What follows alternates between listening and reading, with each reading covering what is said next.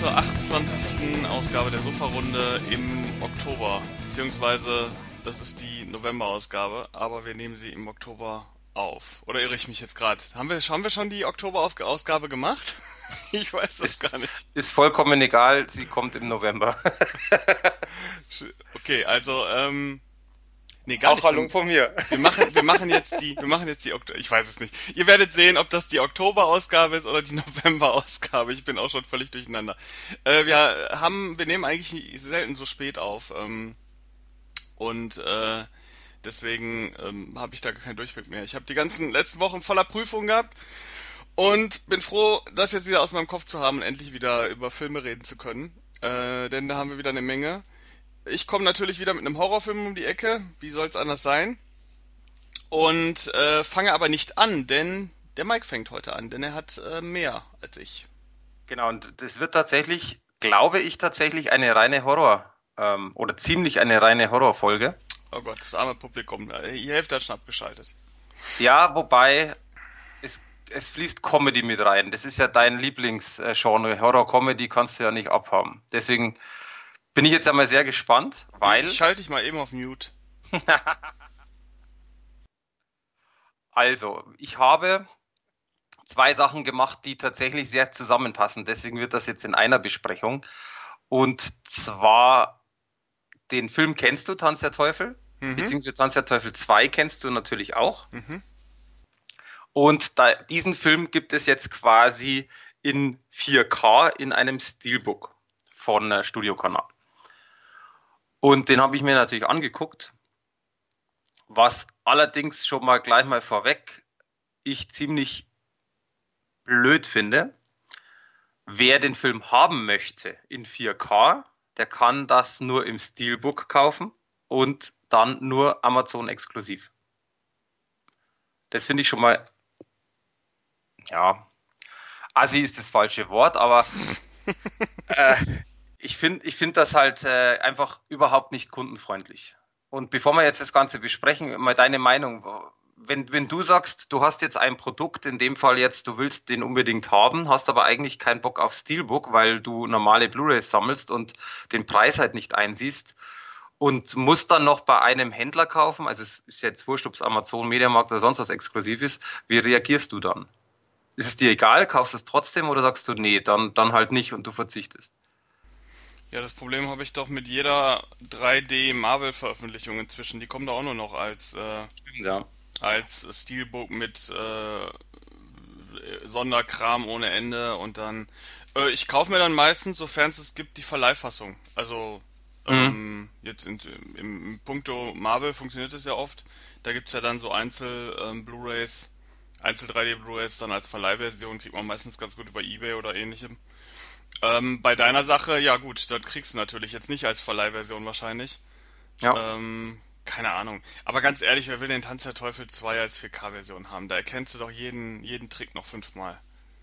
Du, das ist natürlich genau die Frage. Also einmal ähm, jetzt, jetzt abgesehen von dieser Politik muss jeder selber wissen, vielleicht kommt ja auch dann wieder diese 4K-Version irgendwann mal raus als normale Amaray. Das ist ja auch oftmals von den Labels so gemacht.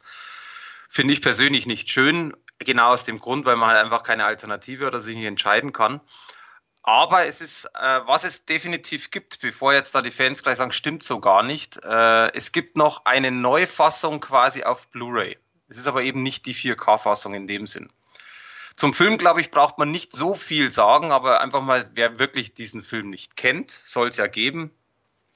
Im Grunde genommen ist die Handlung ähnlich wie beim Vorgänger. Also es ist ich habe da mal eine Zeit lang recherchiert, auch weil mich das selber interessiert hat und ich das so gar nicht wusste, dass äh, Sam Raimi oder Raimi, nee, schon Raimi, oder? Weißt du das? Raimi einfach nur. Schon Raimi, okay.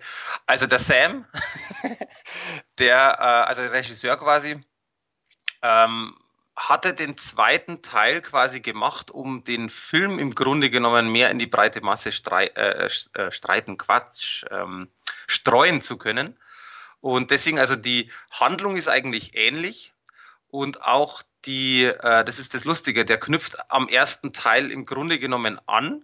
Es wurde aber neu gedreht. Das, äh, das hatte lizenzrechtliche Geschichten und auch von den Schauspielern Probleme. Deswegen wurde einfach nochmal die ersten, ich muss jetzt lügen, fünf Minuten, vier Minuten, sowas um den Dreh wird neu gedreht. Das heißt, man kennt das irgendwo schon natürlich ein bisschen anders. Und dann geht es im Grunde genommen halt wieder Buch der Toten, also das Necronomicon und äh, Ash halt ich will da jetzt nicht so viel verraten, aber es geht natürlich wieder um den Kampf, es kommen noch Personen dazu und äh, zum Schluss ist wieder alles toll, indirekt oder auch nicht. So, das heißt, im Grunde genommen, wer den ersten kennt, kennt fast auch schon den zweiten, aber es ist einfach, es geht in eine ganz andere Richtung. Also das ist eben genau der Punkt, warum ich vorher schon so ein bisschen Comedy angesprochen habe. Das ist tatsächlich auch schon absichtlich äh, so ein bisschen als, ja, Komödie ist falsch, sondern einfach mit Comedy-Elementen gedreht worden. Und ähm, den gibt's natürlich jetzt in Uncut, ist ja klar. Die ursprüngliche Fassung war ja gekürzt. Mittlerweile ist es ja relativ äh, schmerzfrei und das ganze Ding ist tatsächlich ab FSK 16, wobei auch da nicht so viel passiert. Also das, man kennt von aktuellen Horrorfilmen natürlich weitaus mehr. Weil du gesagt hast, 4K-Version, wer braucht die? Äh, weil man dann ja schon alles sieht es ist immer relativ natürlich. Im Grunde genommen hast du da natürlich recht. Man sieht oftmals Effekte oder gewisse Sachen, die man halt aufgrund der Qualität auf DVD oder VHS oder Blu-ray noch nicht so gesehen hat, natürlich desto höher, desto theoretisch besser. Es ist allerdings so, dass die Umsetzung eigentlich ganz gut gelungen ist. Dieser 4K-Scan und diese HDR-Aufbereitung ist echt schön geworden. Du siehst auf Blu-ray eigentlich das gleiche auch schon. Also im Grunde genommen wirst du, wirst du nicht irgendwo diese ja, billigen Effekte, sage ich jetzt mal in Anführungszeichen, äh, mehr oder weniger erkennen als auf Blu-ray. Aber es ist tatsächlich so, dass die Schärfe und das ganze Bild im Grunde genommen schöner ist, auch wenn es leicht dunkler ist. Bildrauschen ist natürlich da, aber das lässt sich nicht vermeiden bei der Alter des Films oder selten und vor allem ist es auch gar nicht schlimm. Man, Im Grunde genommen war es das von mir auch schon über diesen Film, weil man muss selber wissen, ob man es mag oder nicht. Gefällt einem der Film? Ja, nein. Will ich den tatsächlich haben? Aber jetzt haben wir genau diese Hürde. Wenn ich sage, ich möchte den in bester Qualität, müsste ich halt jetzt mal schnell äh, 25 bis 30 Euro ausgeben, dass ich den in diesen Steelbook bekomme. Muss jeder selber wissen. Ich denke mal, dass eine normale 4K-Version irgendwann nachgeschoben wird. Das ist wahrscheinlich eine Frage der Zeit. Warum ich vorher aber angesprochen habe, dass ich zwei in einem habe, ist zugleich äh, erschienen fast zum gleichen Tag sogar. Nee, Entschuldigung, ist sogar der gleiche Tag. Also am 25.10. sind beide veröffentlicht worden. Und da kam auch von Ash vs. Evil Dead Staffel 2 raus, die Serie. Die schaust du gar nicht, gell? Nee. Also es ist quasi für alle nochmal, die es gar nicht kennen, ihr könnt natürlich auch äh, Staffel 1 und jetzt auch natürlich Staffel 2 äh, bei uns nachlesen auf der Seite. Mario verlinkt es wieder. Das ist im Grunde genommen eine Horror-Comedy-Serie. Das ist, wenn man es mal so sieht, Tanz der Teufel 1 war ja im Grunde genommen ernst. Der Zweier ging ganz leicht in Richtung Comedy oder schon mehr. Der dritte Teil dann, also Armee der Finsternis, war ja wirklich im Grunde genommen nur auf Comedy gemacht und da geht die Serie quasi weiter. Und äh, es gibt drei Staffeln, dann wurde die Serie abgesetzt. Die zweite ist jetzt eben DVD Blu-ray erschienen, hat äh, zehn Episoden und ist für mich nach wie vor eine der besten Serien, die ich in den letzten Jahren gesehen habe, was, was dieses Genre angeht. Wobei es gibt jetzt nicht so viel Horror-Comedy-Serien, äh, ähm, weil Ash alias Bruce Campbell halt immer noch diese gleiche Art hat. Wenn man es nicht mag von zum Beispiel Armee der Finsternis, dann ist natürlich die Serie gar nichts. Wenn man es mag, so wie ich, äh, dann geht das wirklich in einem über. Und äh, kurz zur Geschichte, ist relativ easy. Sie es geht los, sie feiern ihren Sieg von der ersten Staffel. Ich möchte jetzt auch nicht spoilern, wenn es jemand noch nicht gesehen hat. Und plötzlich kommen halt wieder Dämonen auf die Erde oder Dämonen quasi zu dieser Party, möchten die sprengen. Und er nimmt natürlich wieder seine Kettensäge, seine Shotgun und äh, mäht alles nieder möchte dann das Ganze natürlich wieder mal beenden, sucht das Buch der Toten und äh, ja, dann geht natürlich die Suche los und die Rettung der Welt erneut, wie jetzt zum 25. Mal schon so ungefähr. Also storytechnisch Standard. Aber was ziemlich geil ist, ist in der zweiten Staffel, richtig schöne Drehorte sind dabei. Äh, es gibt zum Beispiel auch eine Hommage an Stephen Kings Christine. Das ist eine komplette Folge, die unglaublich gut gemacht ist. Und da kommen wir schon bei diesem Thema gut gemacht. Die komplette Serie ist wirklich, und das verstehe ich bis heute nicht und finde es bis heute aber sehr gut, wirklich ultra brutal. Also da ist nichts, was von wegen ähm, irgendwo mal, äh, man sieht einen Schnitt durch die Kehle oder sowas, sondern da geht's wirklich ab. In der zweiten Staffel geht's weiter mit wirklich richtig ekelhaften Szenen. Also in der äh, zweiten Folge, ich habe es mir jetzt, glaube ich, schon drei oder viermal angeguckt. Ich könnte jetzt mal wieder lachen, weil es so lustig ist und teilweise ekelt man sich dann trotzdem in dieser gleichen Szene, weil es so ekelhaft ist. Ich möchte jetzt da auch eben, wie gesagt, nicht spoilern. Äh, einfach selber angucken, aber das ist tatsächlich etwas, wo, wo ich super toll finde. Das Ganze ist ab FSK 18 freigegeben, ist ungeschnitten. Warum das so ist, keine Ahnung. Ich finde es trotzdem absolut toll. Und hier ist es halt so, die äh, Serie kommt natürlich auf DVD Blu-ray und auch hier ist die Blu-ray-Qualität der DVD weitaus überlegen, wie auch bei der Vorgängerstaffel. Das heißt wirklich unglaublich schöne Farben, sehr natürlich, ein wahnsinnig guter Kontrast und das ist halt wirklich etwas, wo es Spaß macht. Das heißt, wenn man dementsprechendes Equipment hat, natürlich auch inklusive Dolby Digitalanlage, dann hat man sehr viel zu hören beziehungsweise auch zu sehen. Also wer die Serie gar nicht kennt und mit dem dritten Teil oder mit dem dritten Film was anfangen kann, unbedingt schauen. Wer jetzt so jemand ist wie Mario, der sagt, er kann mit dieser Comedy-Horror-Richtung äh, gar nichts anfangen, der sollte auch, obwohl es ein Splatterfest ist für den Herrn, gar nicht reinschauen, weil dann macht es keinen Spaß. Von mir gibt's trotzdem neun von zehn Punkte und bin tatsächlich auf die dritte gespannt, die auf Amazon ja schon einige Zeit verfügbar ist. Vielleicht schaue ich es mal vorher schon an, aber ich bin ja eher der Blu-ray-Gucker. Dein Turn. Ja, ähm. Wobei, warte mal, eine Frage noch schnell. Äh, sorry. Wie findest du den Tanz der Teufel 1 bzw. 2? Würde mich mal deine Meinung, weil du kennst ja die beide und hast dir geguckt. Abgesehen jetzt von der Serie. Also machen wir nur 1 und 2. Was Gut, sagst du dazu? Gut, ich habe die auch beide hier. Mag ich sehr gerne. Okay, das heißt also, der dritte gefällt dir aus dem Grund nicht, weil einfach die Comedy-Elemente einfach da Hauptbestandteil waren. Sehe ich das richtig? Ja, der dritte ist äh, völliger Schwachsinn, meiner Ansicht nach. Ich bin kein Fan von Armee der Finsternis. Setting ist albern, äh, die Geschichte ist albern, alles viel zu überzogen, überdreht. Auch äh, Ash als Figur geht mir da ziemlich auf den Zeiger. Was halt cool ist an Armee der Finsternis sind so die Tricktechnik teilweise ähm, für die Zeit. Fand ich das ganz nett, ist heute immer noch relativ sympathisch, aber ähm, inhaltlich finde ich den ganz grausig. Also habe ich Ja, mir auch mehr als ein oder zweimal. Ich habe die Serie ja auch mal angefangen. Ähm, und wenn die ein bisschen ernster wäre, wäre es halt cool, weil dann äh, hat auch die Gewalt auch einen Effekt so. Aber ähm, ich finde, ich habe halt ein großes Problem damit, wenn da wirklich teilweise auch optisch sehr realistische Gewalt abgefeiert wird, aber alles so mit drei Augenzwinkern äh, unterlegt ist, dann, dann verstehe ich den Horroransatz nicht. Weil ich habe immer ein ja, Problem, wenn ich Horror gucke, will ich auch Horror sehen. Ich gucke auch keinen lustigen Krimi oder so. Also ich wüsste nicht mal, dass es sowas gibt, vielleicht der Wichser oder so. Aber ähm, ja, dann will ich ja einen Beispiel. bestimmten Bestandteil halt sehen. Ähm, und nicht und nicht halt was Lustiges, weil das ist so, das ist so gegensätzlich. Ähm, ich gucke ja zum Beispiel auch kein Scary Movie, weil ich mich gruseln will, sondern ich gucke Scary Movie, weil es halt an sich nur eine Komödie ist. Ne? Ja, wobei du Aber natürlich, also du hast da schon recht, ich weiß, was du meinst. Du musst natürlich mit dem Argument daherkommen, dass äh, bei, also bei Teil 3 und Ash vs. Evil Dead im Grunde genommen, es ist, es ist kein richtiger Horror, sondern es ist ja eigentlich mehr äh, ein Splatterfest, wenn man es so sieht. Ähm, natürlich, und ich glaube, das ist auch der ausschlaggebende Punkt der FSK, dass sie sagen, das ist zwar ekelhaft, das ist brutal, das ist krass, aber eben wie du schon sagst, äh, man gruselt sich nicht oder man, man hat keinen Horror davon, man ekelt sich vielleicht vor den, vor der, vor der Optik, aber nicht mehr. Und ich denke auch genau aus dem Grund ist es auf 18 freigegeben.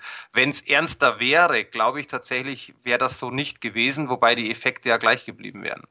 ja, aber das ist ja genau mein Problem. Also ich, weil ich sehe da jetzt nicht viel Unterhaltung drin, ganz ehrlich, äh, in, in Splatter Für mich ist das in erster Linie ein Weg, um jemanden zu schocken, zu verstören oder sonst was.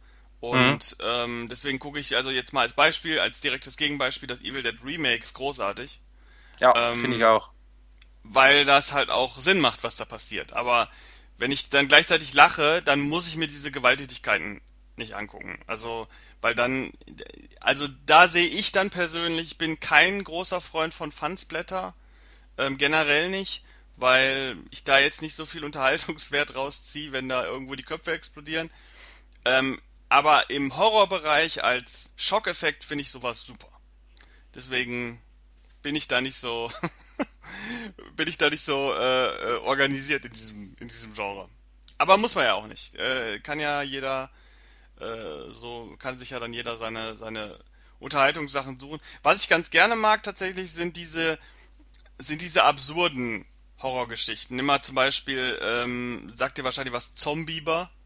Ja, Ist zum natürlich, habe ich Beispiel ein sehr cooler Film. Aber da liegt es auch hauptsächlich dran, warum ich den gut finde, zum Beispiel, weil dieser Film an sich sich verhältnismäßig ernst nimmt. Und das einzige Element, was halt so völlig raussticht und, und den Film in diese Absurdität zieht, sind diese Biber-Figuren. Und der Rest funktioniert im Grunde wie ein klassischer Slasher-Film, sag ich jetzt mal, oder wie so ein klassischer äh, Tierhorrorfilm, äh, jetzt da in so einem Backwood-Waldgebiet. Aber der Humor generiert sich aus diesen, aus diesen Elementen so und ist halt nicht so ein erzwungener Komödienhumor, wie es dann halt so eine Figur von, wie Ash zum Beispiel, äh, in den Teilen nach äh, Evil Dead 2, wie, ne, er ist ja schon eine sehr lustige Figur an sich und äh, er braucht ja nicht unbedingt die ganzen Monster, um lustig zu sein und äh, immer irgendeinen lustigen Spruch drauf zu haben und sowas. Und das stört mich so ein bisschen. Weil da kommt oft auch einfach keine Bedrohung auf, weil Ash generell, egal in welcher Situation er sich befindet, sowieso immer man sowieso immer das Gefühl hat, äh, er hat immer einen lockeren Spruch und irgendwie kommt er da schon wieder raus. Finde ich jetzt nicht so spannend. Aber wie gesagt, die Serie hat ja ihre Fans gehabt. Zwar nicht genug, dass die Serie fortgesetzt wird, aber ähm, ja, immerhin haben die Leute drei Staffeln gekriegt. Ich tippe aber mal, das Thema Evil Dead zumindest mit ähm, Bruce Campbell ist dann erstmal gestorben. Äh, ich tippe mal, dass die vielleicht irgendwann mal eine Evil Dead Fortsetzung zum Remake machen werden, weil das ja das schon habe sehr ich schon, erfolgreich wird. habe ich schon gelesen, aber das ist nicht bestätigt. Also es wurde halt schon mal irgendwo spekuliert. Denke ich auch dementsprechend, äh, dass das kommen wird. Äh, ich bin halt gespannt. Also ich muss sagen, ich bin auf der einen Seite traurig wegen der Serie. Ich habe aber die dritte Staffel noch nicht gesehen. Und ähm, ich bin halt so einer, der sagt, wie sagt man so schön, wenn es am besten ist, sollte man aufhören, ähm, weil man merkt es bei Walking Dead, wie das Ganze weitergeht und langsam lahm und zäh und sonst was wird. Und das ist halt der Punkt, wo ich sage, lieber aufhören und man hat drei gute Staffeln. Wie gesagt, ich kenne jetzt die dritte nicht, das ist jetzt einfach mal so eine Mutmaßung. Und äh, dann passt das, als wenn du natürlich das Ganze ausschlachtest. Aber du, wir werden sehen. Also ich sag's jetzt mal so, ich, äh, ich persönlich bin Fan davon. Ich finde es echt cool, weil es eben, und das ist genau meine, meine äh, Argumentation, weil es einfach was anderes ist, weil es eben nicht irgendwo super Splatter, sonst irgendwas ist, also mit, wo man sich gruselt, sondern weil du drin sitzen kannst und sagen kannst, du ekelst dich irgendwo ein bisschen, also ich, ich ekel mich ein bisschen, du feierst es aber ab, weil das jetzt krass ausschaut. Auf der anderen Seite ist eben, du lachst wieder ein bisschen. Ich finde es eine gute Kombination. Aber ich gebe dir vollkommen recht, du gruselst dich halt zu keiner Zeit. Ähm, selbst auch wenn die Dämonen zum Beispiel jetzt richtig gut ausschauen, das muss man auch sagen. Also die haben in der zweiten Staffel sind wirklich geile Sachen drin. Es sieht geil aus, aber es ist halt genau das, man gruselt sich nicht. Hätte man die Charaktere oder diese Dämonen, diese Bösewichte in einen anderen Film verpackt, dann wäre es gruselig. Aber genau das ist halt der Punkt. Ich find's toll, aber lass uns das nicht tot diskutieren. Ähm, ich habe es verstanden und find's schade, weil dann könnte man sich halt über die Serie unterhalten. Kann ich halt mit dir jetzt leider nicht. Ne. Äh, ja, gut, dann kommen wir mal zu meinem äh, Yes. meiner Sache. Vielleicht kannst du da irgendwas zu sagen. Zumindest, ah, jetzt fällt es mir schon aus der Hand. Ähm, ich habe von Koch Media, war das glaube ich, genau, ähm, die Prom Night Quadrilogie. Ich habe immer gedacht, das heißt Quadrologie, aber es äh, steht Quadrilogie drauf, also sage ich es auch so. Eine Box mit allen Teilen der eigentlich völlig unbekannten Prom Night Reihe. Ähm, man kennt immer nur den ersten Teil irgendwie, aber viele wissen gar nicht, ähm, dass es da noch mehrere Teile zu gibt. Ja, da habe ich eine Box gekriegt, eine DVD-Box, Prom Night Quadrilogie, da sind alle vier Teile von Prom Night drin. Äh, es gibt auch eine Blu-ray-Version von Prom Night 1.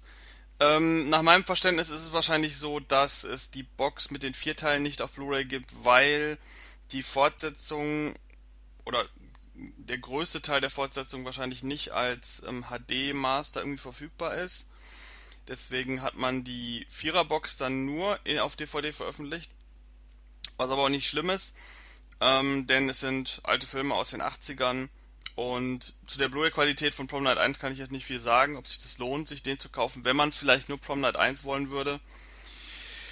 Ja, aber was ist Prom Night? Äh, Prom Night ist äh, einer der Folgefilme von Jamie Lee Curtis nach äh, Halloween. Und äh, es müsste sogar der erste Folgefilm nach Halloween gewesen sein, ähm, 1980. Halloween 2 kam 1981.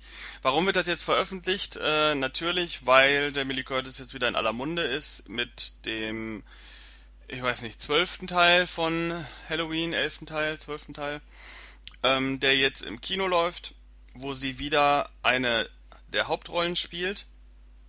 Und so hat man jetzt Prom Night nochmal neu rausgebracht, denn da kann man schön vorne Jamie Lee Curtis draufschreiben. Sie spielt allerdings nur im ersten Teil mit. Ähm, ich will eigentlich auch nicht jeden einzelnen Teil rezensieren jetzt. Das sprengt, glaube ich, den Rahmen. Ähm, vielleicht ganz kurz, ich werde werd mal einen Film so ein bisschen rauspicken, der so ein bisschen äh, hervorsticht. Es wird aber nicht der erste Prom Night sein. Zudem nur ganz kurz, da geht's um eine Prom Night, wie der Titel schon sagt. Dort taucht ein Killer auf und meuchelt sämtliche Beteiligten der Abschlussfeier nieder. Jamie Lee Curtis ist eine davon. Und ähm, ja, es bezieht sich alles zurück auf eine Geschichte, die vor Ewigkeiten mal einem Kind passiert ist, wo jemand unschuldig ähm, in eine Nervenheilanstalt verfrachtet wurde, der als schuldig galt und vermeintlich zurückgekommen ist, um sich zu rächen. In dieser Prom Night Nacht. Äh, Prom Night ist ein ganz netter Slasher-Film, ist äh, recht routiniert, äh, setzt das fort, was Halloween angefangen hat, alles ein bisschen plakativer, alles ein bisschen gewalttätiger. Ähm, kann man sich angucken, wenn man ein Slasher-Fan ist, ist das, glaube ich, ein, eins der Must-Sees aus den 80er Jahren. Es gibt auch ein Remake dazu, das kann man sich auch angucken, ist zwar wesentlich harmloser und wesentlich uninteressanter, aber ich fand es eigentlich ganz nett. Ähm, aber Prom Night 1 sollte man als Slasher-Fan gesehen haben. Dann gibt es noch zwei, äh, drei weitere Filme hier drin, nämlich vier Teile insgesamt. Ähm, Prom Night 2, Prom Night 3 und Prom Night 4. Ähm, jetzt wird's aber sehr kurios, denn diese drei Teile haben mit dem originalen Prom Night im Grunde nichts zu tun. Das waren noch alles andere und eigenständige Filme, die dann irgendwie an diese Reihe drangeheftet wurden. Ähm, bei Teil 2 hat man sich sogar noch die Mühe gemacht, ähm, dem, dem Ganzen diesen Prom Night, äh, äh, dieses Thema Prom Night noch zusätzlich reinzubauen. Ähm, bei den anderen drei Filmen ist es doch sehr, sehr marginal, dass, dass dort Prom Night ist, glaube ich, wird im Grunde, glaube ich, nur erwähnt. Ähm, ich möchte ganz kurz auf Teil 2 ein bisschen genauer eingehen, weil den fand ich ganz interessant. Er ist noch von 1987, heißt sieben Jahre später als Prom Night 1. Da sieht man auch schon, ähm, dass man sich da einfach die alte Marke rausgekramt hat und dann da noch irgendwas dran gehangen hat. Der lief, glaube ich, in Amerika auch im Kino. Nennt sich Prom Night 2 Mary Lou. Der heißt im Original eigentlich auch nur Hello Mary Lou. Das war der Ursprungstitel des Films. Man hat da noch eine Prom Night reingeschrieben und hat das dann als Teil 2 von Prom Night verkauft. Der Film ist ein bisschen komisch, weil ähm, er handelt von dieser sogenannten Mary Lou, die so ein bisschen die Highschool-Schlampe spielt. Sie treibt's mit allen und wird dann von einem ihrer Verehrer auf der Prom Night auf der Bühne verbrannt. Das hat so totale Carrie-Vibes. Also der Film wirkt sowieso allgemein sehr wie Carrie mit Nightmare on Elm Street gemixt. Ähm, diese Mary Lou kommt dann als Rachegeist wieder und tötet so einen nach dem anderen äh, von dieser Schule. Und es läuft alles so ein bisschen übernatürlich ab. Also der ganze Film ist halt total übernatürlich und hat am Ende auch noch so einen schönen Carrie Showdown, der wirklich eins zu eins an Carrie erinnert. Und ähm, ja, also er hat nichts mit Prom Night 1 zu tun. Es ist weder ein, ein reinrassiger Slasher, weil diese übernatürliche Figur tötet die Leute natürlich auch auf übernatürliche Weise. Und das erinnert tatsächlich wirklich mehr an Freddy Krüger als an, ähm, an, an irgendeinen, an, an Halloween oder irgendwas. Äh, der Film ist aber an sich ganz nett, weil der hat ein paar interessante Effekte. hat auch ein bisschen Augenzwinkern, ist jetzt auch nicht bierernst gemeint, aber das lässt dieses ganze, diese ganze Grundidee auch nicht zu. Wie gesagt, der ist auf jeden Fall sehr 80er Jahre mäßig, ähm, hat nette Effekte, dafür lohnt sich allein den Film tatsächlich mal zu gucken. Hat aber wie gesagt mit Prom Night nichts zu tun und wer da wirklich einen Slasher erwartet, der würde enttäuscht werden, deswegen sage ich es ganz deutlich. Ähm, nur für Leute, die so Bock auf so ein bisschen ungewöhnliche Horrorfilme aus den 80ern haben und diesen ganzen 80er-Vibe sehr schätzen, äh, dafür ist er nicht schlecht. Dann gab es ganz interessanterweise Teil 3 und Teil 3 setzt tatsächlich direkt an Teil 2 an. Hat also auch mit Mary Lou zu tun. Auch wieder in übernatürlicher Weise. Allerdings diesmal ein bisschen anders. Mary Lou kommt zurück, sozusagen als sexy äh, äh, Zombie-Mädchen, äh, macht sich an einen Typen an der Highschool ran und tötet für ihn so alle Leute, die ihm irgendwie Probleme machen. Auch wieder völlig, völlig komische Geschichte, die auch mit diesem Prom Night Konzept nichts zu tun hat. Ähm, der Film ist sogar noch witziger als Prom Night 2, der nimmt sich gar nicht mehr ernst. Ähm, ist so eine Highschool-Comedy mit ein paar Horrorelementen. Äh, fand ich ist der schwächste Teil aus der Box, kann man sich aber trotzdem angucken. Ähm, ist kein total schlechter Film, habe ich 6 von 10 gegeben. Das gleiche gilt für den vierten Teil dann. Auch ganz kurz, der Film hat überhaupt nichts mit irgendeinem der Teile zu tun. Da handelt es sich wieder um irgendeine Schule, an der plötzlich Leute, also es wird eines Abends bei, bei einer Veranstaltung, höchstwahrscheinlich auch eine Prom Night, äh, ein Pärchen umgebracht. Schuld ist ein wahnsinnig gewordener Pfarrer, warum auch immer. Ähm, und dieser Pfarrer wird dann von seiner, von seiner Sekte es sind, glaube ich, äh, christliche Pfarrer, ich weiß es nicht. Auf jeden Fall äh, wird, wird äh, er weggesperrt und irgendwann bricht er wieder aus und knüpft sich eine Gruppe von Jugendlichen vor, die in einem Ferienhaus eines der Eltern ähm, Party machen wollen, was zufällig früher ein Kloster war natürlich. Und dieser Priester kommt zurück und bringt dann diese Teenager um. Ähm, das erinnert alles so ein bisschen mehr an Scream, von der Machart auch her, weil der Film von 1992 inzwischen schon ist, ähm, hat aber halt diese ganze christliche, übernatürliche Pfarrernummer dabei, ähm, was auch überhaupt nichts mit den Vorgängern zu tun hat, und spielt dann halt in diesem Kloster. Bisschen das Problem dieses Films ist, dass der Killer halt nicht in irgendeiner Form was Maskiertes ist oder so. Man sieht ihn halt die ganze Zeit und der sieht halt auch ein bisschen aus wie keine Ahnung, wie so ein mexikanischer Drogenboss oder so. Das, das ist irgendwie alles ein bisschen komisch. Aber der Film an sich ist ganz nett gemacht, so der ist nett inszeniert, ist halt wirklich ein typischer Slasher, mit der Ausnahme, dass der Pfarrer sich halt nicht maskiert und man die ganze Zeit weiß, wer er ist. Aber ist ein bisschen blutig, ist ganz nett inszeniert, ähm, ist halt wirklich ein Videothekenfilm, ähnlich auch wie Teil 3. Das waren alles keine Kinoproduktionen mehr. Warum das Ding jetzt Prom Night 4 heißt, weiß kein Mensch. Aber man kann ihn sich angucken. Es ist ja, wirklich gut, ist eine doch, Box, ja? Ist doch Namen, oder? Das ist doch wieder typisch, ich schwimme auf der Welle mit und, äh, äh, und nenne den dann so, oder? Ja, aber es ist eigentlich, sowas findet eigentlich selten statt. Also du hast, im Zweifel hast du immer irgendeine Verbindung. Das irgendwas, was das, was etwas als Fortsetzung charakterisiert. Ich sage jetzt mal, Prom Night ist ja nun mal auch wirklich einer der Horrorfilme, der relevanten Horrorfilme aus den 80ern.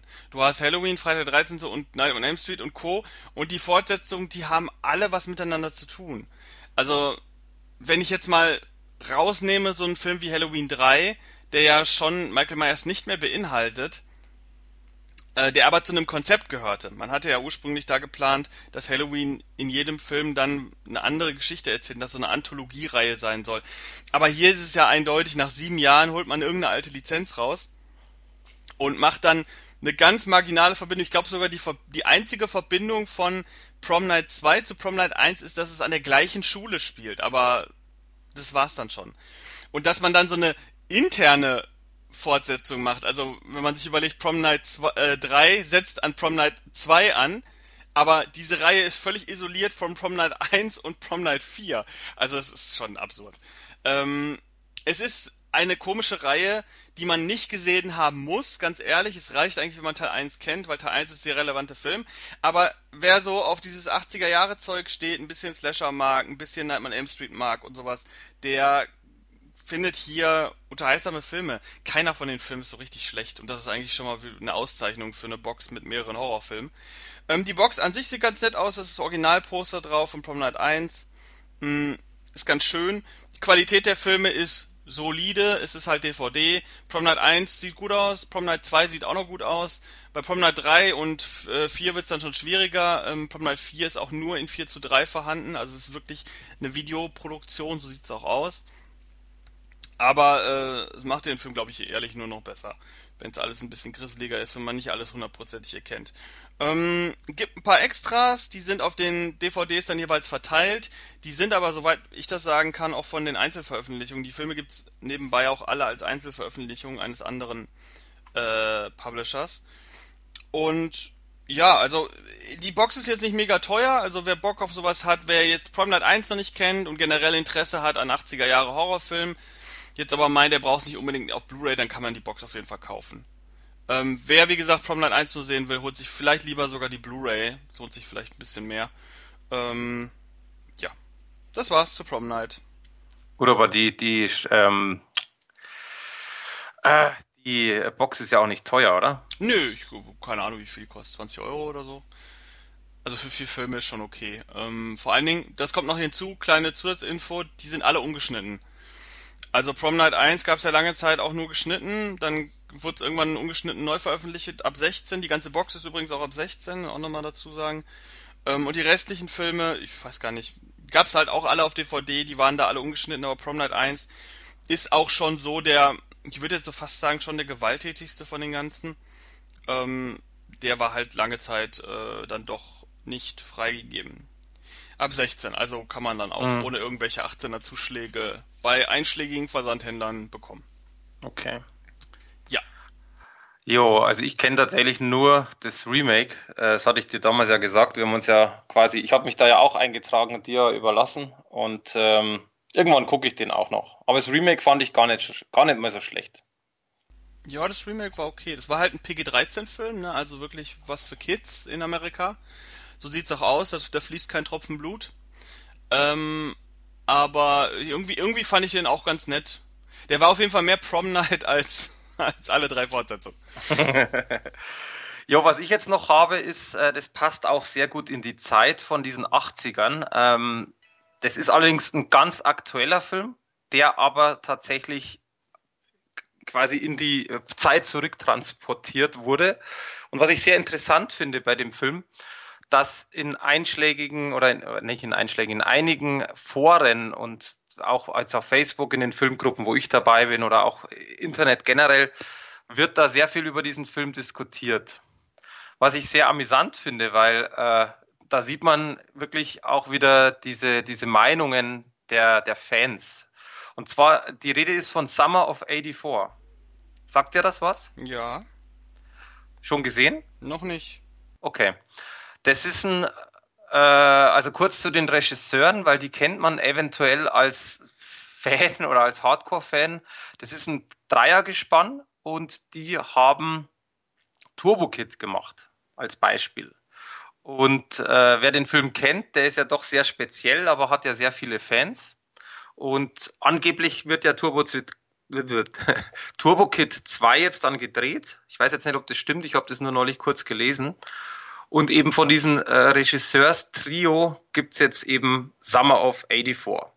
Vor circa vier Wochen erschien eine Limited Edition in VHS-Style. Das ist ja jetzt momentan auch recht in, dass man verschiedene Filme, wie auch zum Beispiel Running Man, der jetzt rauskommt im VHS-Style, gab's eben den auch. Sprich in Größe einer VHS-Kassette, wo natürlich die Blu-ray drin liegt.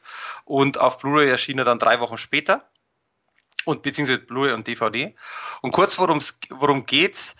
Es geht darum, und deswegen finde ich persönlich die Kombination auch gar nicht so schlecht. Das ist quasi ein Junge, hat ein paar äh, Kumpels, sind in den Sommerferien, wissen nicht, was sie tun sollen, natürlich ein bisschen Radl fahren, BMX und sonst was, aber damals ist man noch rausgegangen und eben nicht vom Computer irgendwo oder vom Fernseher versunft. Oder Podcasts oh. aufgenommen. Oder so, genau. Das gab's damals ja alles nicht. Das heißt, die, sie mussten raus, sie mussten sich was einfallen lassen. Und äh, im Grunde genommen ist es dann so, dass sie halt sehr viel Verstecken spielen, sehr viel draußen sind und eines Tages eben den Verdacht haben, dass ein Serienmörder, der in der Nachbarschaft sein Unwesen treibt, was in den Medien schon breitgetreten wurde, quasi der Nachbar ist von dem einen Jungen. Zu, lustigerweise ist es auch noch gleichzeitig Polizist und natürlich dann seine Kumpels alle sagen so, du spinnst doch, geht gar nicht und dann lauert er den aber auf und überzeugt seine Kumpels quasi da dementsprechend einfach rauszufinden, ob das stimmt, seine Theorie, und er ist sich da eigentlich ziemlich sicher und deswegen möchte er das dann aufklären, diesen Fall aufklären. Das, was ich persönlich sehr toll an dem, an dem Film finde, ist einmal, das ist so ein bisschen Richtung meine Kindheit, das heißt Tribut an die 80er. Das ist tatsächlich eine Kombination, so ein bisschen aus, hat ein bisschen Goonies, hat ein bisschen Stand By Me, hat äh, Disturbia, der jetzt nicht aus den 80ern war, aber auch ein bekannter Film ist mit einem Shia LaBeouf. Ist wurscht, ist bekannt. Egal, ob das toll ist oder nicht. Hat ein bisschen Psycho, hat ein bisschen Titanic, ist alles nicht 80er, aber. Nein, es geht mir, 80er ging mir um Goonies und Stand By Me. Aber die Geschichte ist so ein bisschen Disturbia. Ist es nicht eigentlich traurig, dass man gefühlt in letzter Zeit ständig hört, dass bei jedem Film, sei es ein S oder sei es ein Stranger Things oder sei es ein keine Ahnung, was da noch rauskommt. Das ist immer so ein bisschen Goonies und ein bisschen, ein bisschen Stand By Me. Ich habe das Gefühl, das ist bald ein eigenes Genre. Das Goonies und Stand By Me Genre. Stand By Me Genre, genau. Nein, es ist aber so. Und das, das Schlimme ist. Kann man nicht sagen, das ist ein bisschen TKKG? Kann man, könnte man auch sagen, ja. Ja, mal was. Stimmt eigentlich, hast recht. Nee, also der Punkt ist, warum ich das anspreche, ist, weil es auch in den Filmforen und so breit getreten wird und sich die Fans aufregen. Das hat doch mit Goonies nichts zu tun. Deswegen, wichtig ist, äh, ich sage nicht, es ist vergleichbar, sondern es hat einen Hauch oder so einen Touch eben äh, von diesen Filmen. Du willst Natürlich, einfach sagen, es geht um ein paar Kindern, die irgendwas auf Fälle aufklären. Machen wir TKKG, finde ich cool. Oder drei Fragezeichen mit vier. Ja, drei Fragezeichen sind noch ein bisschen intelligenter. Ich weiß. ähm, zurück zum, zurück, zurück, nein, also zurück zum Film. Wie gesagt, es hat, gibt, gibt da viel, viel Eigenheiten irgendwo, gibt aber viele Parallelen zu anderen Sachen. Die, die Kids sind alle, ich müsste jetzt lügen, um die 15, glaube ich. Erstaunlicherweise, das finde ich ganz witzig, das wurde von einigen bemängelt. Es gibt einen, das ist ja wieder der Klassiker, der ist etwas dicker und also so der, ich nenne es jetzt mal der in Anführungszeichen Fette der, der Gruppe. Und der Kerl ist der einzige, der schon Auto fahren kann, also folglicherweise 18 ist in dem, in der, in dem Film. Der ist in Wirklichkeit, wie war das? 26, glaube ich, und sieht aus wie 30. Zumindest steht das in den Filmforen Das finde ich immer sehr witzig. Ich finde trotzdem, dass der sehr gut reinpasst. Ob der jetzt wirklich was heißt, ob der, er sieht älter aus, ja, er sieht auch älter aus wie die anderen, aber ich finde es jetzt nicht ganz so schlimm. Es wurde halt da auch diskutiert, warum muss man das machen, bla bla bla, aber das finde ich persönlich macht den Film nicht schlechter. Deswegen, man kann sich da natürlich wirklich tot diskutieren, aber ich möchte ja da die, in meinen Augen die Vorteile oder die schönen Sachen einfach heraus, äh, herausstechen lassen. Und zum Beispiel da ist ein Punkt der Soundtrack. Soundtrack ist halt komplett wirklich so, so ein bisschen einfach uralt Retro C64 Zeit, so ungefähr jetzt mal übertrieben. Und der ist, wenn man das mag, das ist natürlich genau der Punkt, mega gut. Also wirklich ein geiler Soundtrack. Es sind ein paar bekannte Gesichter dabei, also jetzt nicht großartig, aber man kennt ein paar. Schauspielertechnisch geht es eigentlich alles klar. Also da gibt's jetzt keinen, der jetzt großartig schlecht oder gut heraussticht, finde ich persönlich. Und man muss halt natürlich sagen, es ist und bleibt ein Independent-Film. Das heißt also, man darf halt nicht argumentieren mit, ja, das und das und da und da. Man, man hat halt dann nicht, was ich, wie viel Millionen Euro zur Verfügung gehabt und das muss man natürlich auch sehen. Und dafür finde ich persönlich, dass das mit geringem Budget äh, gemacht worden ist, der Film, ist der echt ziemlich gut und ist ganz großes Kino für mich. Deswegen er hat von mir auch eine 9 von 10 bekommen. Und Sag mal, du schmeißt aber auch heute mit den Neunern um dich, oder? ja, sein? ja. Ja, weil der echt Spaß gemacht hat. Also es ist wirklich so, ich kannte den ja gar nicht. Das war für mich ja komplett, ich wusste gar nicht, worum es geht. Also ich habe keinen Trailer und nichts angeschaut und habe halt nur gehört, neuer Film von äh, Turbo Kid. Und da hast du natürlich ganz andere Erwartungen, weil es hat ja mit Turbo Kid überhaupt nichts zu tun. Was aber auch, wie gesagt, nicht schlimm ist. Und wie gesagt, ich finde diese Hommage oder auch dieses Tribut an die 80er und so fand ich mega gelungen. Äh, und wie gesagt, ich persönlich mecker da nicht großartig rum. Er hat mich sehr gut unterhalten. Ich bin mal gespannt, wenn du den ansiehst, wie er dir gefällt. Weil für mich ist es halt genau das, das ist meine Zeit. Und weil wir vorher gesagt haben, eben, wir machen heute noch Horrorfilme, stimmt halt nicht ganz, weil im Grunde genommen ist es ein Horror-Thriller. Also ich würde sogar sagen, wenig Horror dabei. Es ist schon ein bisschen gruselig, aber das hält sich sehr in Grenzen. Ansonsten ist es halt so ein, ja, Krimi tatsächlich wie TKKG kann man das eigentlich schon ganz gut vergleichen. Okay. Also, wie gesagt, ich bin mal auf deine Meinung gespannt. Aber ich äh, werde mir den definitiv, das ist für mich so ein Film, der hat so, auch wenn man die Geschichte kennt, äh, so einen Wiederschauwert. Soundtrack cool, schöne, teilweise lustige Sachen drin. Schöne, was heißt schöne, nein, also wirklich in meinen Augen wirklich charismatische Schauspieler. Die Jungs, die machen ihre Sache echt gut. Also ich habe mich da sehr wohl gefühlt. Deswegen von mir eine absolute Kaufempfehlung.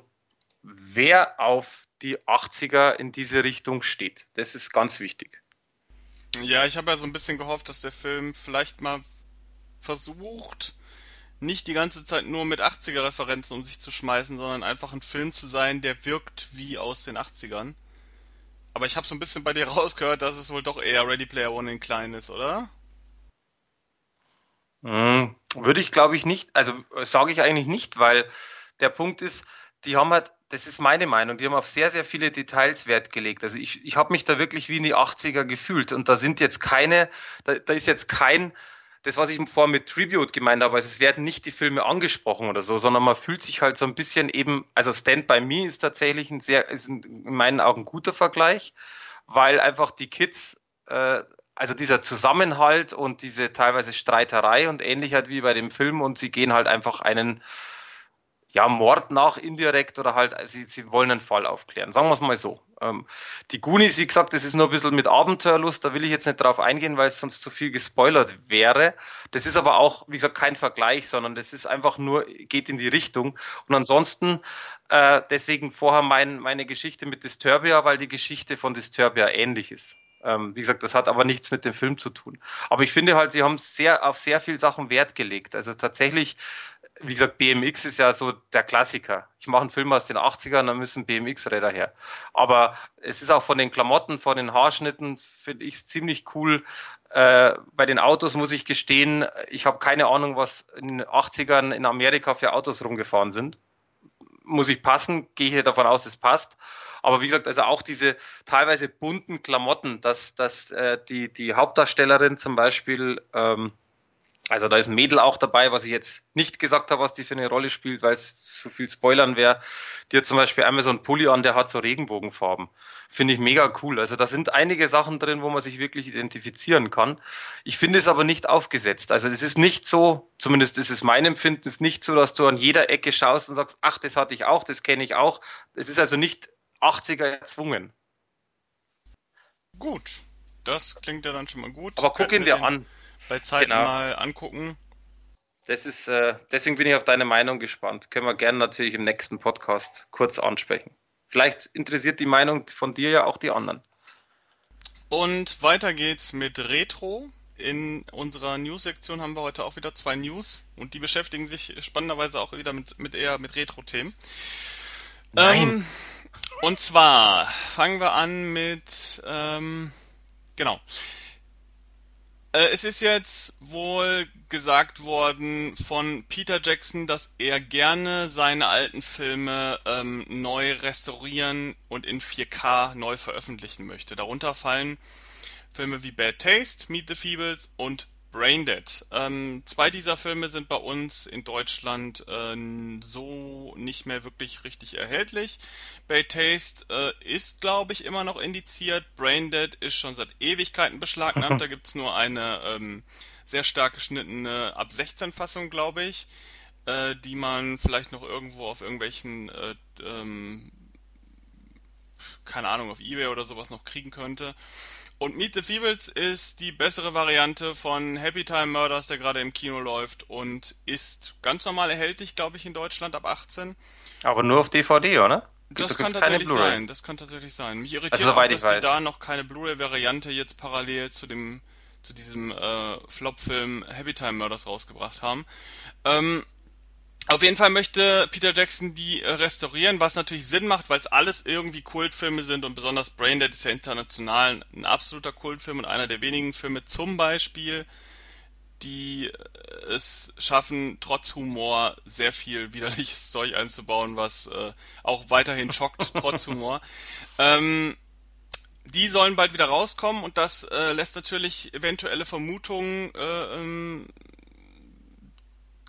erscheinen, dass diese vielleicht mal auch in Deutschland erscheinen könnten. Gerade Bad Taste und Meet the Feebles ist ja gar nicht so weltfremd, dass die dann vielleicht auch mal auf Blu-ray hier erscheinen hierzulande.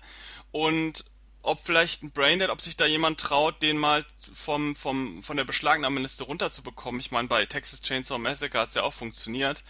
Ähm, und ich glaube, Tanz der Teufel 1 war auch äh, ähnlich gelagert, dass man den ähm, runterbekommen hat, bevor die 25 Jahre bis zur Neuprüfung abgelaufen sind. Ähm, wobei ich weiß gar nicht, vielleicht ist bei Braindead sogar schon die 25 Jahre Marke kurz vorm, vorm Aufweichen. Ich weiß es nicht. Ähm, auf jeden Fall wäre das möglich und wir werden da mal schauen. Ich meine, mit Peter Jackson ist ja dann ein großes Zugpferd dahinter, das vielleicht auch Interesse daran hat, dass die Filme in Deutschland einen regulären Release erfahren. Mm, Wäre ziemlich geil. Auf Braindead hätte ich tatsächlich sehr viel Lust, äh, was das angeht. Ähm, aber so viel mehr können wir darüber jetzt nicht reden, weil Braindead halt immer noch beschlagnahmt ist. Ähm, La la la la. aber auf Meet the Feebles würde es sich freuen, bestimmt, ne? Ich, äh, du wirst lachen, ich würde mich auf Piep und Meet the Feebles und Piep, also auf alle drei freuen. Ich habe das gestern auch gelesen, das erste Mal. Und bin sehr gespannt, ehrlich gesagt, weil den ich, ich, ich mache es jetzt nicht so wie du, ich mache es jetzt in, inoffizieller, weil ich die Namen nicht nenne. Den einen habe ich äh, als Bootleg mal geschenkt bekommen und würde mich natürlich da freuen um eine richtige Veröffentlichung. Meet the Feebles habe ich auf DVD, diese Red Edition tatsächlich. Die ist halt qualitativ nicht wirklich toll, aber ist halt einfach auch DVD und gibt es ja schon seit keine Ahnung wie lang. Und ähm, der dritte, muss ich gestehen, den habe ich, glaube ich, da bin ich mir nicht sicher, noch nicht mal gesehen. Und das ist ja auch eigentlich so ein richtiger Kultfilm. Deswegen freue ich mich tatsächlich auf alle drei, insofern sie kommen. Und natürlich dann je nachdem, was er kostet und so weiter und so fort. Also das ist ja auch immer ein Faktor. Aber alleine schon durch die Restaurierung äh, kann ich mal, ja, könnte cool werden. Also ich bin da sehr gespannt. Genau. Ähm, ja, ich habe Bad Taste und Meet the Feebles habe ich in so einer Doppelvariante, Doppel-DVD, ähm, mhm. gab es mal irgendwann zu kaufen. Ja, das als ähm, erste News und die zweite News ist sehr aktuell, denn es läuft ja gerade der neue Halloween-Film, wie schon erwähnt, läuft gerade im Kino, beziehungsweise zum Zeitpunkt äh, der Aufnahme läuft er noch nicht offiziell, also zumindest nicht regulär. Der läuft erst morgen an. Ähm, aber es liefen schon diverse Pressevorführungen, Premieren und Previews und ich habe ihn auch schon gesehen. Und äh, zu Halloween gibt es eine Kritik auf unserer Seite, ähm, wahrscheinlich ab morgen. Und äh, kann man sich durchlesen, äh, wie ich den Film so fand. Ich werde nichts sagen an dieser Stelle. Und äh, ja, Halloween hat allerdings schon ähm, schon so einiges ähm, von sich hören lassen, denn letztes, äh, letzte Woche ist er schon in den USA gestartet und mit einem sehr hohen Ergebnis ähm, am ersten Wochenende bereits 77,5 Millionen Dollar hat er direkt am ersten Wochenende eingespielt, was soweit ich weiß noch keine kein Rekordbruch ist, aber schon extrem extrem gut. Äh, der Film hat glaube ich ein Budget von 10 Millionen gehabt ähm, man weiß ja, ist produziert von Blumhouse und Blumhouse äh, hat ja hat ja ihre ihre Politik ist ja im Normalfall, äh, dass Erstprojekte von für, von Regisseuren, die für sie noch nicht gedreht haben, meistens so 5 Millionen Dollar äh, äh, kosten dürfen. Mhm. Bei Halloween hat man sich natürlich ein bisschen mehr, das ein bisschen mehr kosten lassen, weil das natürlich eine Marke ist, die bekannt ist, wo man schon weiß, da wird auf, werden auf jeden Fall viele Leute reingehen.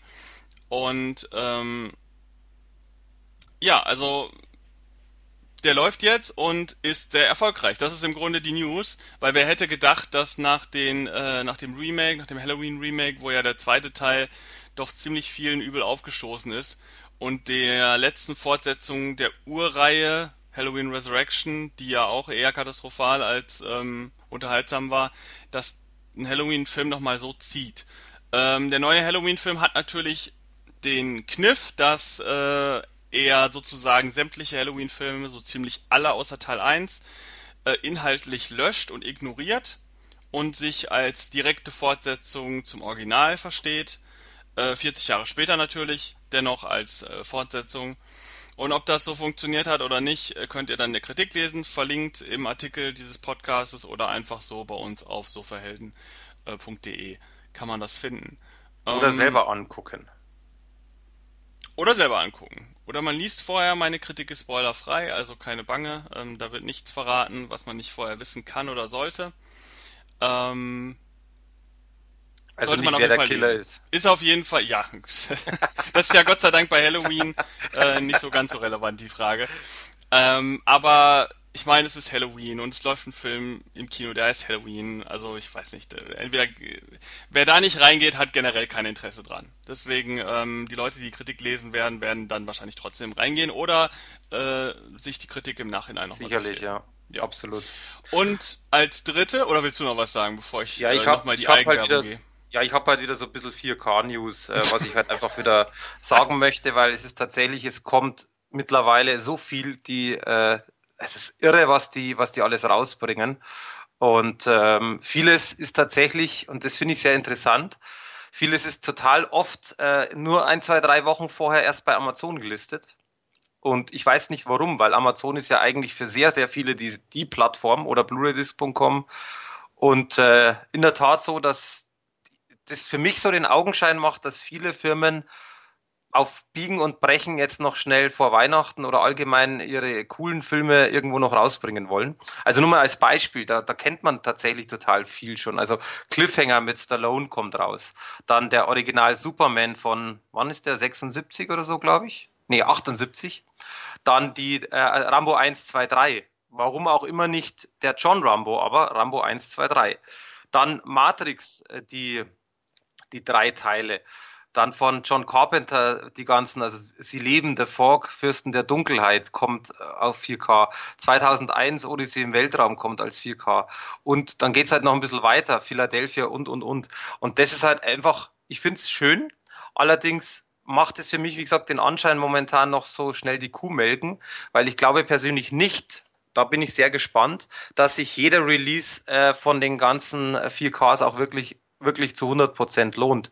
Natürlich HDR, natürlich bessere Auflösung, aber viele Filme wurden halt eben nicht mit diesem Material gedreht, wurden hochgerechnet und ob sich das dann lohnt, so zwischen, ich sag mal 25 und 30 Euro nochmal für einen Film auszugeben, den ich schon habe, ist fraglich. Aber ich bin gespannt. Ich krieg davon einige, werde die natürlich rezensieren und im nächsten Mal mit Sicherheit wieder irgendwas besprechen. Ja, da könnt ihr euch drauf freuen. Ähm, ich höre da irgendwo eine leichte Ignorie, äh, eine, eine leichte Ironie und Ignoranz in deinem Lachen. Ja, ich finde ich finde ja immer 4K immer so ein bisschen komisch, gerade bei so alten Filmen, das ist alles, äh, äh, das entzaubert alles. Also ähm, ich bin ja immer noch ein Anhänger, ähm, also oft ein Anhänger von etwas äh, gammeligerem Bild, gerade wenn die Produktionen eher low budget waren. Also ich sag mal, Tanz der Teufel in 4K ist doch, ist doch, ist doch die Qual.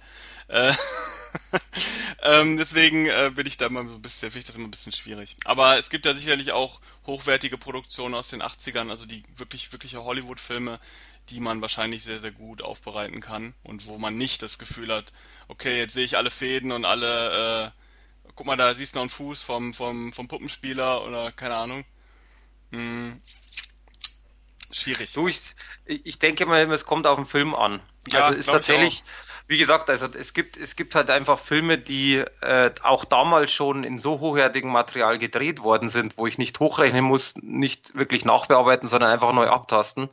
Und das siehst du zum Beispiel auch, wenn, weißt du, wenn die Qualität besser ist und die, die ist oftmals besser, finde ich das super. Aber es gibt zum Beispiel auch ein aktuelles Beispiel, äh, das kann ich natürlich jetzt kurz ansprechen, ohne jetzt dann Review zu machen. Es gibt äh, jetzt ganz aktuell einen Film, seit, ich müsste jetzt lügen, drei Wochen ist der draußen, der heißt No Way Out gegen die Flammen. Den haben wir auch rezensiert, kann man gerne nachlesen. Da haben wir nämlich beide Versionen rezensiert, also die Blu-ray-Version und die 4K-Version. Und das Erstaunliche ist, wenn man diese Versionen vergleicht, kann man nämlich nicht einfach sagen, die 4K-Version ist besser, obwohl der Film komplett aktuell ist. Also der Film ist nicht irgendwo alt und aufbereitet, sondern ein aktueller Film. Und das ist halt eben, und das ist genau der Punkt, es ist nicht zwingend ein Garant, nur dass ich jetzt 4K kaufe und 15 Euro oder sowas mehr zahle, einen besseren Film, oder nein, besseren Film natürlich nicht, bessere Qualität zu kriegen. Weil bei dem, bei No Way Out ist es zum Beispiel, dass die Qualität auf Blu-ray schon verdammt gut ist und die 4K-Version zwar von der Auflösung besser ist, aber zum Beispiel die Farben blasser wirken. Die wirken zwar irgendwo natürlicher, also an der Hautfarbe erkennst du es, dass es mehr Hautfarbe ist, aber das Ganze ist blasser und dunkler. Und da, das ist ein, im Grunde ist es ein Feuerwehrdrama. Das heißt, wenn die Flammen aufgehen, wenn ein Wald brennt und du siehst halt einfach das im dunklen Feuer und es ist aber hell, dann sieht das sehr komisch aus. Und das ist halt eben das, was ich persönlich immer ganz schlimm finde bei, die vier, bei den 4K-Geschichten, hat man damals gesagt, die, die, die Blu-ray war immer besser wie die DVD. Stimmt zwar im Grunde nicht, aber im Grunde schon wieder. Also das heißt, da war der Sprung sehr hoch. Und bei 4K ist das momentan nämlich leider nicht so. Und deswegen habe ich das auch vorher gesagt, ich bin sehr gespannt. Und deswegen finde ich es persönlich wichtig, auch wenn es einfach Leute gibt, die sagen, ich kaufe mir den, weil ich ihn toll finde. Aber da sollte man halt doch vielleicht auf verschiedenen Magazinen lesen, ob sich das überhaupt lohnt. Weil es gibt tatsächlich Filme, wo ich sage, dieses Upgrade, was ja eins sein sollte, ist kein Upgrade. Es lohnt sich einfach nicht. Und bei älteren Versionen, äh, bei älteren Filmen muss das nicht so sein. Und weil du sagst mit Details, das ist halt genau der Punkt oftmals hat man ja schon irgendwelche Sachen gesehen von DVD auf Blu-ray. Da war der Sprung ja teilweise schon so, besonders bei älteren Filmen, wo du anguckst und sagst, was ist das jetzt? Wie sieht denn das aus? Das siehst ja voll, dass der geschminkt ist. Und bei DVD ist es halt einfach nicht gesehen, weil natürlich ein bisschen andere Farbgebung und so weiter damit, das muss ich natürlich akzeptieren. Also es gibt ja auch viele, die sagen, ich möchte den Retro-Faktor und äh, wenn ich jetzt einen Film aus den 80ern, 70ern, was auch immer habe, dann soll der so bleiben und dann will ich den auf DVD oder teilweise haben die Leute, haben die den ja noch auf VHS. Muss man ja auch akzeptieren, finde ich auch gut. Ich bin halt einer, ich möchte es in einer guten Qualität sehen, aber ich bin eben nicht einer, der sagt, 4K ist immer alles ganz toll, weil ich, wie gesagt, da halt die Preise teilweise schon wirklich, Betonung auf teilweise sehr unverschämt finde. Jo, äh, sehe ich äh, ähnlich, ähnlich. Aber ähm, ha, ich weiß noch nicht. Ich muss mich noch mit 4K irgendwie noch erstmal anfreunden. ähm, ist ja auch noch nicht, ist ja noch nicht wirklich angekommen. Genau, ist ja noch frisch und ja. äh, ob sich das so alles durchsetzt, mal schauen. Ähm, was sich aber jetzt durchgesetzt hat in der letzten, in den letzten äh, Tagen, ist ein neuer Trailer. oh Gott, ist das eine schlechte Überleitung. Egal. Ähm, es ist ein neuer Trailer zu einem neuen Film äh, von mir. Hallo, äh, Mario Wojciechowski hat auch einen Film gemacht, beziehungsweise einen Film geschrieben. Ähm, man weiß ja vielleicht, dass ich äh, im, in der Filmproduktion unterwegs bin und jetzt mal nach oh, schon ein bisschen längerer Zeit wieder mal wieder einen Film geschrieben habe, der sich nennt Rootwood. Einen Horrorfilm, wie zu erwarten. Ähm, der, den gibt's jetzt als Trailer schon mal zu sehen. Der, wann der veröffentlicht wird, ähm, kann ich so noch nicht genau sagen. Es wird wahrscheinlich äh, im Frühjahr nächsten Jahres so in der Richtung sein. Äh, da laufen aber natürlich noch die Verhandlungen. Wie, wo, wann und äh, weshalb. Naja, weshalb ist klar, aber ähm, ja, äh, den kann man sich angucken im Internet. Trailer, Rootwood einfach mal googeln, YouTuben oder wie man es auch immer nennt. Äh, gibt überall inzwischen. Ist schon ein bisschen länger draußen, aber da wir ja noch keinen Podcast gemacht haben äh, in der letzten Zeit, äh, ist das jetzt die erste Möglichkeit, den anzuteasern. Worum geht es bei Rootwood? Da wird es um eine Gruppe junger Studenten gehen, die einen Podcast haben, der sich The Spooky Hour nennt. Und diese werden von einer Hollywood-Produzentin engagiert für eine Dokumentationsproduktion über die Legende des Wooden Devil, zu Deutsch äh, Hölzern Teufels. Und dieser befindet sich im sogenannten Rootwood Forest und äh, diese Gruppe wird dann mit Sack und Pack und Kameras und Trailer und hast nicht gesehen hingeschickt, um dieser Legende auf den Grund zu gehen. Ein Horrorfilm, der sich so ein bisschen an Insidious orientiert, an The Forest und natürlich auch an Blair Witch ähm, keine Bange, es ist kein Found-Footage-Film, äh, ein Horrorfilm mit wenigen Found-Footage-Elementen. Ähm, schaut euch mal den Trailer an, wird lustig, ähm, wird ein witziger Film. Äh, das sage ich als jemand, der den geschrieben hat. Äh, kann man sich auf jeden Fall angucken, wird was Gruseliges. Ähm, und wer Bock darauf hat, äh, sobald der Film dann auch hier in Deutschland erscheint, werden wir hier im Podcast natürlich darüber nochmal kurz reden. Ähm, es gibt auch schon ein paar Kritiken von anderen Seiten. Kann man sich auch mal durchlesen. Äh, wer da Spaß dran hat, wer sich schon mal informieren will, ob der sich lohnt oder nicht. Ganz, ganz leise gesagt, er lohnt sich. Ähm, äh, kann man sich mal angucken. Stimmen gehört. Hast ja, irgendwie, gehört? ich weiß auch nicht, wo es herkam. Äh, den Trailer werde ich auch in dem ähm, in unserem Artikel äh, verlinken. Also wer keinen Bock hat zu googeln oder zu YouTuben, äh, Gottes Willen, ähm, der kann äh, eben im Artikel da einmal reinschauen. Ja, ich liebe das dieses zur, Wort auch. Ja, schlimm, ne? Das zur Eigenwerbung äh, muss auch mal sein. Äh, ja.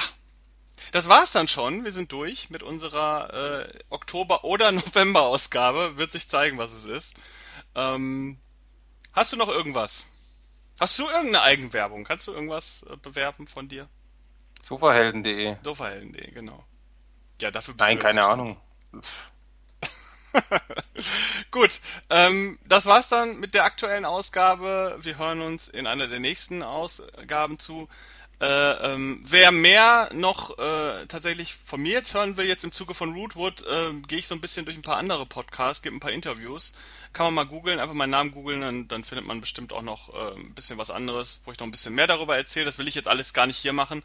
Ähm, da kriegt man dann vielleicht noch mehr Infos, wenn man sich dafür interessiert. Äh, ansonsten immer schön Sofahelden hören. Ähm, mal gucken, wann wir mal wieder eine Sonderausgabe haben. Äh, da habe ich auch schon so ein bisschen mal drüber nachgedacht, wann es mal wieder was Neues gibt mit Filmtipps und ein paar äh, netten Gästen. Ähm, mal schauen. Werden wir noch. Ja, Halloween wäre es jetzt gewesen, ne? Ja, aber da haben wir ja schon eine Ausgabe gemacht. Wir ja, ja, ich nur weiß. Halloween machen. Wir müssen mal was anderes. Vielleicht mal Weihnachten oder so. Mal gucken. Ähm, genau, dann, dann rezensieren wir die schönsten Weihnachtsfilme. Dann bin ich aber raus. Guckst du keine Weihnachtsfilme? Du wirst lachen, wenn wir seit, seit Jahren ist das ja so. Ähm, es gibt ja, es gibt ja immer wieder von uns ja auch äh, äh, so Produktinformationen zu gewissen Filmen, die wir nicht rezensieren, aber auf der Seite haben. Die guckst du alle, die, die schlechten Weihnachtsfilme, die dann. Ja, unbedingt. Nein, und ich finde es immer wieder, ich finde es immer wieder sehr amüsant, weil ich äh, tatsächlich, wenn wir da Post bekommen und das kommt ja alles zu mir, und ich mache die Pakete auf und teilweise sind da, was weiß ich, 15, 15 Filme drin und dann wird's ja erstmal verteilt und dann hast du ja quasi jetzt schon, also vor zwei Monaten, glaube ich, war schon der erste Weihnachtsfilm drin. Oh, dann sage ich, Jungs, es ist irre, es ist wirklich irre. Aber ja, und tatsächlich, ich gucke sie nicht, nein, äh, weil, äh, weiß ich nicht, also ich könnte dir jetzt auf Anhieb keinen Weihnachtsfilm an, aufzählen, wo ich sage, der ist Pflicht. Ah doch, du? ich, ich gucke eigentlich relativ viel, aber es sind auch alles Horrorfilme immer. Sag mal. Nein, nein, nein, geh jetzt mal von Horrorfilmen weg. Horror, ja, aber das sind ja, ja. Was, okay. sind, was sind denn Weihnachtsfilme? Das sind doch im Grunde nur Filme, die äh, Weihnachten als integralen Bestandteil haben und das ist ja kein Genre an sich. Also Nein, natürlich nicht, aber ich meine jetzt eher Weihnachtsfilme in Form von Familienweihnachtsfilme, sagen wir es mal so. Ähm, ja, ich meine, da gibt's ja schon welche. Also Kevin allein zu Hause guckt man ja doch schon mal ganz gerne Stimmt. an Weihnachten. Absolut. Ähm, dann gibt's bei mir ganz persönlich, jetzt machen wir schon den Weihnachtspodcast, egal. Ähm, genau. äh, es gibt, äh, gibt noch so eine Fernsehproduktion, die ich sehr lange, sehr gerne geguckt habe, die ich auch auf DVD habe, aber schon lange nicht mehr reingeschmissen habe. Die nennt sich, glaube ich, und täglich grüßt der Weihnachtsmann auf Deutsch. ich weiß nicht, wie der auf Englisch heißt. Ich kenne ihn auch nur auf Deutsch. Ähm, ganz schreckliche DVD-Veröffentlichung gibt's davon, aber sonst gibt's den leider nicht. Ähm, ansonsten Ah, es gibt ja noch diese, diese, ne, hier dieses, äh, wie, gibt's nicht noch Wunder von Manhattan und sowas? Das gucke ich jetzt nicht unbedingt, aber die gibt's ja halt, ne? Äh, die ja, werden ja, auch immer ganz gerne geguckt. Ganz klar. Also mein neuer Lieblingsweihnachtsfilm ist ja Krampus, das habe ich glaube ich schon mal gesagt. Der ist geil. Einem, äh, ja. Das ist für, für, mich ein geiler Weihnachtsfilm. Oder Gremlins gucke ich halt unglaublich gerne an Weihnachten, den ersten Teil. Ähm, das ist für mich tatsächlich auch so ein richtig prototypischer Weihnachtsfilm, weil der für mich die beste Weihnachtsatmosphäre rüberbringt. Ähm, ja. So, jetzt reicht's, weil sonst haben wir den Podcast. Äh, ja, den haben wir jetzt eh schon gemacht. Dann müssen wir halt Ostern machen demnächst oder so. Mal gucken. Ja, welche ja. guten Osterfilme hättest Oh Gott, nee, da würde ich gar nicht drüber nachdenken. Ähm, damit sage ich dann äh, Tschüss und viel Spaß mit den vorgeschlagenen Filmen, wenn ihr euch die kauft. Und ansonsten noch, äh, ja, einen schönen Herbst. Genau. Bis bald.